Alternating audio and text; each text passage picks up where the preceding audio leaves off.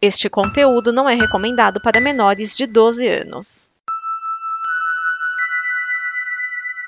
Obrigado por dar play neste programa. Em nome das pessoas que o fizeram, peço que você expresse sua opinião nos comentários e considere nos apoiar na campanha de apoio, seja no Apoia-se ou no PicPay. As informações e os comentários estão em nosso site comboconteúdo.com. Agora, fique com o programa. Se o problema todo do VAR fosse apenas a tecnologia, o jogador Pereba podia colocar a culpa do seu mau desempenho na bola, não é verdade? Esse é o AG Placar do Brasileirão. Arena Geral. AG Placar do Brasileirão. Unidos para torcer. Geraldo Geraldo do meu Brasil Varonil, seja muito bem-vindo, seja muito bem-vinda a mais uma edição do AG Placar do Brasileirão, o seu resumão do fim de semana do Campeonato Brasileiro de Futebol. Chegamos na rodada de número 13. Olha, 13! Tivemos muita emoção, muita reviravolta e muito erro de arbitragem também. Já me desculpando novamente pela voz embargada, que a gripe parece que veio, tudo que foi acumulado nesses dois anos chegou agora de uma vez. Mas vamos em frente que o Brasileirão chama. Antes de falarmos sobre a rodada de número 13, precisamos falar como foi a rodada 12 no meio, no meio de semana. Os jogos foram os seguintes: Juventude 1, Santos 2, Bragantino 4, Coritiba 2, Ceará e Atlético Mineiro 0 a 0, Flamengo 2, Cuiabá 0, Goiás 1, Internacional 2, América Mineiro e Fluminense 0 a 0, Atlético Paranaense e Corinthians 1 a 1, Botafogo 1, São Paulo 0, Palmeiras 4, Atlético Goianiense 2 e Havaí 3, Fortaleza 2. Esses foram os jogos do meio de semana passado, rodada 12. Agora vamos à rodada 13, jogos da semana.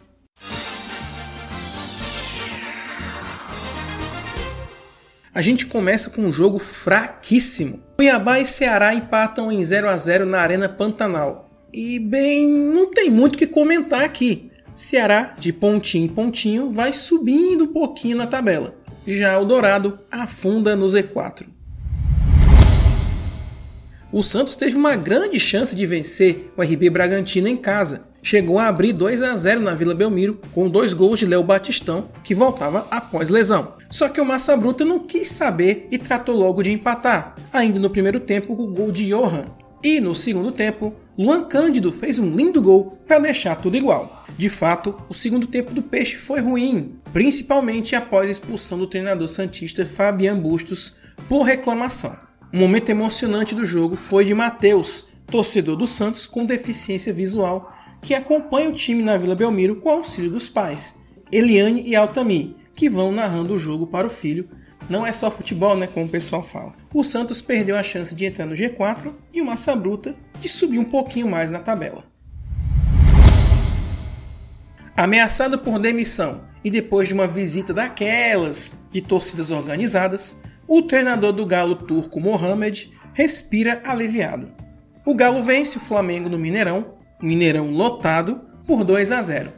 Os gols foram marcados por Nátio Fernandes e Ademir, o fato do jogo foi a lesão feia na mão que o atleticano Jair teve. Cena forte, viu? Quebrou um osso do metatarso da mão. O Atlético Mineiro encosta nos líderes enquanto o Flamengo segue na parte de baixo da tabela. Mais notícia do dia com o reforço de Everton Cebolinha, atacante que estava no Benfica e que é cria de Maracanaú aqui da minha cidade, né? Ele é do bairro do Gereissati. Olha só, do Maracanaú ao Maracanã. É, rapaz. O Corinthians venceu o Goiás por 1 a 0 na Neoquímica Arena. O resultado manteve o timão na cola do líder Palmeiras. Porém, o lance do gol, marcado em cobrança de pênalti por Fábio Santos, foi originado em polêmica. O árbitro marcou a penalidade vendo toque no braço de Caio Vinícius. Porém, a central do apito da Globo não viu o toque de mão, mas no peito do Esmeraldino. Isso causou revolta do Goiás em campo e nas redes sociais, né? Se isso for pênalti, eu sou um astronauta. Com ou sem falha, o Timão é segundo, enquanto o Goiás entra no Z4.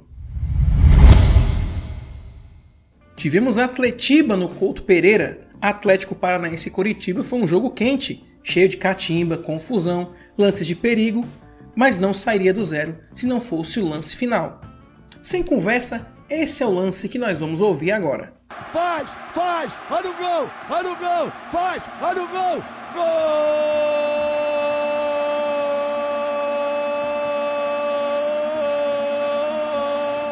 A voz da rodada da semana é todo o lance do pênalti, desde a agressão, né, o cruzado que o goleiro do Curitiba dá no jogador do Atlético, a revisão do VAR e a cobrança das penalidades que deu a vitória ao Atlético Paranaense sobre o Curitiba. Transmissão da equipe da rádio CAP, que é a rádio oficial do Atlético Paranaense. Notem como eles já estavam nem acreditando mais que ia ter alguma coisa de interessante no jogo, e o lance do jogo foi justamente nos últimos minutos. Tivemos até um certo clima de tensão, né, muita zoeira, afinal de contas o jogo foi na casa do Coritiba. Mas tudo terminou bem com a vitória do Atlético. Você vai ouvir agora. 49 e 40. Ele prometeu sim. O Luiz Flávio já falou: vamos acabar, pelo amor de Deus, eu não tô aguentando. Ultrapassa a linha divisória mais uma vez o Atlético. Bola tocada aqui pela direita para o Cidadinho. Ele domina pé canhoto. Para Vitor. Vitor Bueno. Limpa o primeiro. Na perna direita descolou o cruzamento para a área, confusão armada, sai o goleiro, não acha nada. Ficou caído o jogador atleticano, tira o perigo, Matheus Alexandre ali mais uma vez. E ela vai sobrando para o Atlético. Ele tá parando, né? Ou não?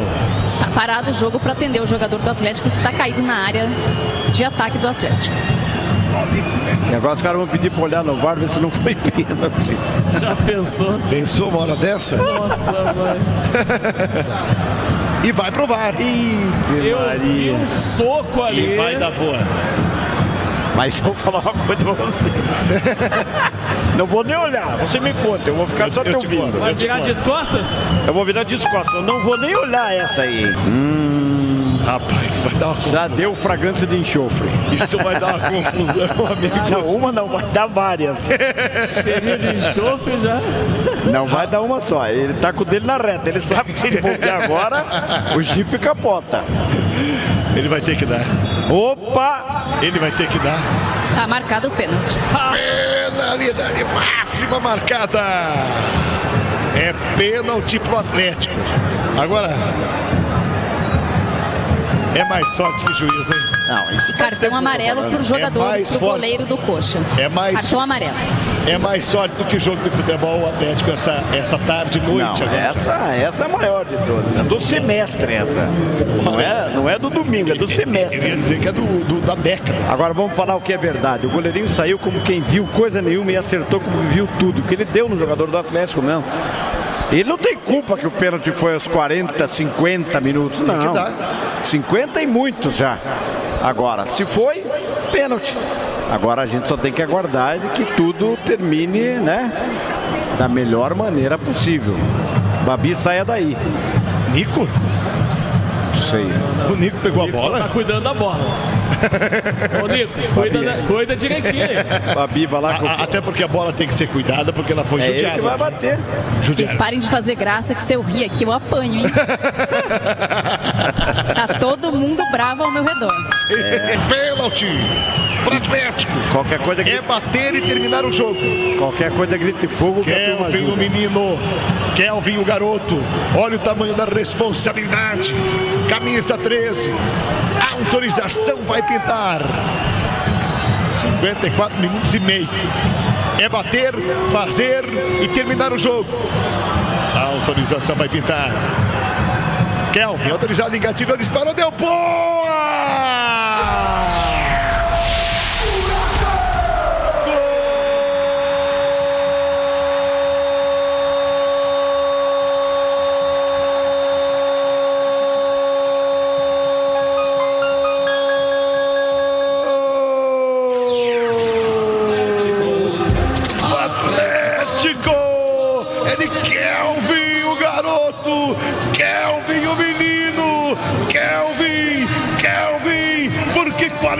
Qualidade não tem idade! Kelvin! Kelvin! Categoria, tranquilidade, como se fosse um veterano! Desloca o goleiro! Que vem na foto, sai! Ele vai para a direita, a bola vai para a esquerda, inapelável. Kelvin, Kelvin, meu garoto, que beleza! Deu no gol de meteu lá dentro, porque lá dentro é na rede que ela gosta de ficar. Eu ia dizer que essa casa tem dono, né? Hoje tem, mesmo jogando mal.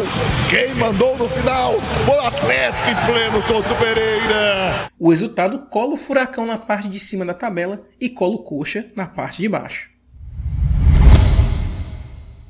Num jogo épico, o Botafogo conseguiu uma incrível vitória sobre o Internacional em pleno Beira-Rio, 3 a 2. E tudo jogava contra o Fogão, além de jogar fora de casa, dois gols logo no começo da partida. Um num pênalti totalmente absurdo e descabido do juiz, que teve auxílio do VAR, né? Na verdade, foi um desauxílio, né? Porque a bola bateu no peito do jogador botafoguense, que foi expulso. O pênalti foi convertido por Edenilson. O outro gol do Inter, quatro minutos depois, foi com Bustos. E o lance originado do gol surgiu de uma jogada que deveria ter sido escanteio para o Botafogo e o juiz marcou o tiro de meta para o Inter. O Fogão ainda descontou com Vinícius Lopes ainda na primeira etapa. No segundo tempo, o Fogão virou o jogo com Erisson e no fim, no último instante, com Hugo. O apito final veio com muita confusão dentro de campo entre os jogadores. Que coisa feia, gente. Depois o Jorginho vai reclamar e vocês aí vão achar ruim. Resultado coloca o Botafogo na cola do Colorado na tabela, na parte de cima. Em casa e de virada, o Atlético Goianiense do reclamão Jorginho venceu o Juventude por 3 a 1. A reclamação que eu estou falando é, no meio de semana o Jorginho questionou a reclamação do Abel Ferreira, da comissão técnica do Palmeiras, mas deu aquela pisadinha no terreno da xenofobia. Mas isso é um assunto para um outro dia. O jogo agora é lá em Goiânia e vencido pelo Atlético Goianiense. Mas o estádio Antônio Ascioli viu o Papo abrir o placar com Rodrigo Soares. O Dragão até perdeu um pênalti na primeira etapa, só que a virada veio forte no segundo tempo. Depois da expulsão de William Matheus, o Juventude virou presa fácil. Ayrton e Wellington Rato viraram a partida em 7 minutos, e Léo Pereira no fim do jogo deu números finais à partida. Resultado dá um alívio no Dragão na tabela e afunda ainda mais o Juventude no Z4.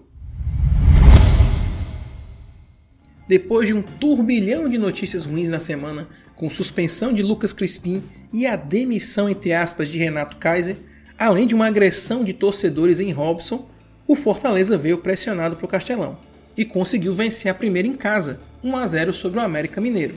A torcida, a convite do treinador Voivoda, apoiou o time e repudiou a violência no meio de semana. Em campo, o gol da vitória veio com Iago Pikachu ainda no primeiro tempo.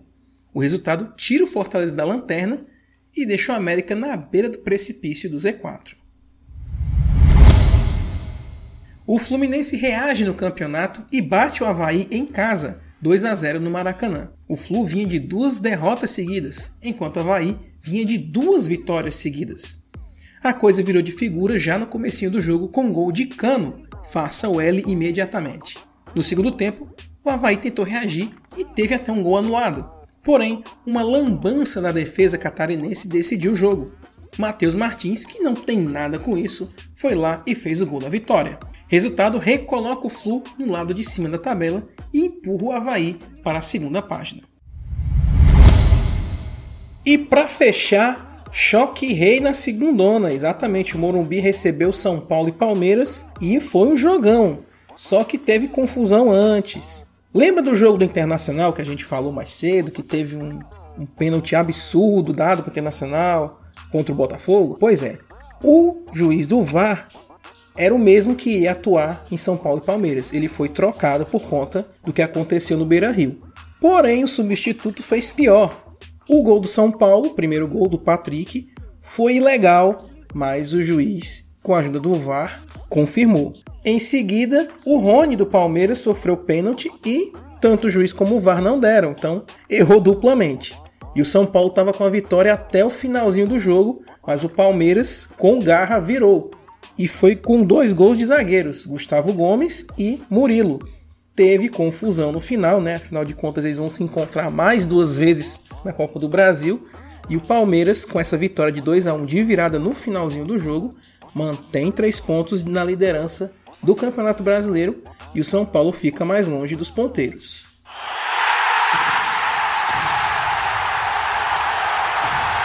Classificação do Campeonato Brasileiro, final da 13ª rodada, o Palmeiras continua isolado na liderança. Vamos conferir aqui como está a classificação. Primeiro Palmeiras com 28 pontos, o Corinthians em segundo com 25, Atlético Paranaense e Atlético Mineiro com 21 completam o G4.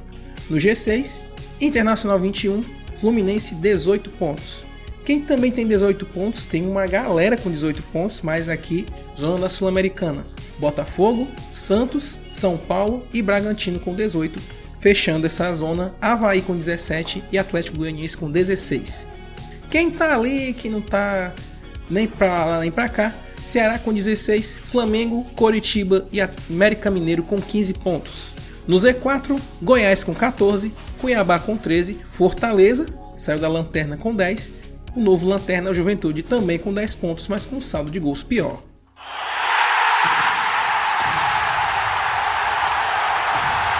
A 14 rodada do Campeonato Brasileiro acontece no fim de semana que vem. Esse meio de semana está reservado para o início das oitavas de final da Copa do Brasil. E muitos jogos que acontecem nesse fim de semana do Brasileirão já vão ser repeteco do jogo do meio de semana da Copa do Brasil. Vamos a eles, jogos da 14 rodada. Sexta-feira, dia 24, dia de São João, 9h30 da noite no Beira Rio, Internacional e Coritiba.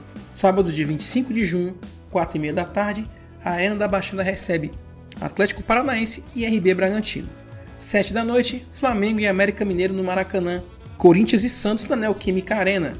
Fechamos o sabadão às 21 horas no Mineirão, Atlético Mineiro e Fortaleza. Domingo, dia 26, 4 da tarde no Newton Santos, Botafogo e Fluminense. Também às 4 horas na ressacada, Havaí e Palmeiras. 6 da noite, no Morumbi, São Paulo e Juventude. E também às 6 da noite no Castelão, Ceará e Atlético Goianiense. Fechando a rodada às 18 horas do domingo, Goiás e Cuiabá na Serrinha. E é isso, gente. Esse é o G Placado Brasileirão. Com voz rouca ou sem voz rouca, estamos aqui. Te convido a visitar o arenageral.com.br para você conhecer um pouco mais do nosso trabalho, ouvir a Rádio Arena Geral, nosso projeto quinzenal que já tem a primeira edição, tá lá no site. É só você ouvir tudo sobre a Copa do Mundo. Ouça, deixe seu comentário e deixe seu comentário aqui também sobre o que você achou do programa, o que você gostaria que tivesse nesse boletim rápido sobre o Campeonato Brasileiro. As redes sociais do Arena Geral estão lá no site, Twitter, Facebook, Instagram, YouTube. Esse é um projeto em parceria com a Combo Conteúdo, um condomínio de podcasts, não sei se o pessoal gosta de chamar assim, mas tem vários projetos audiovisuais lá. É só acessar comboconteúdo.com e conhecer. E também você pode participar do financiamento coletivo para manter os projetos que já existem e fazer com que outros projetos surjam. É só acessar comoconteúdo.com para saber mais. No mais é isso. Nos vemos na próxima terça-feira com a voz melhor, com a graça de Deus. Abraços a todos. Até a próxima.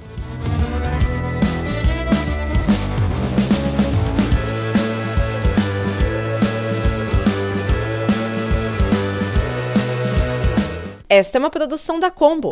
Confira todo o conteúdo do amanhã em nosso site comboconteúdo.com.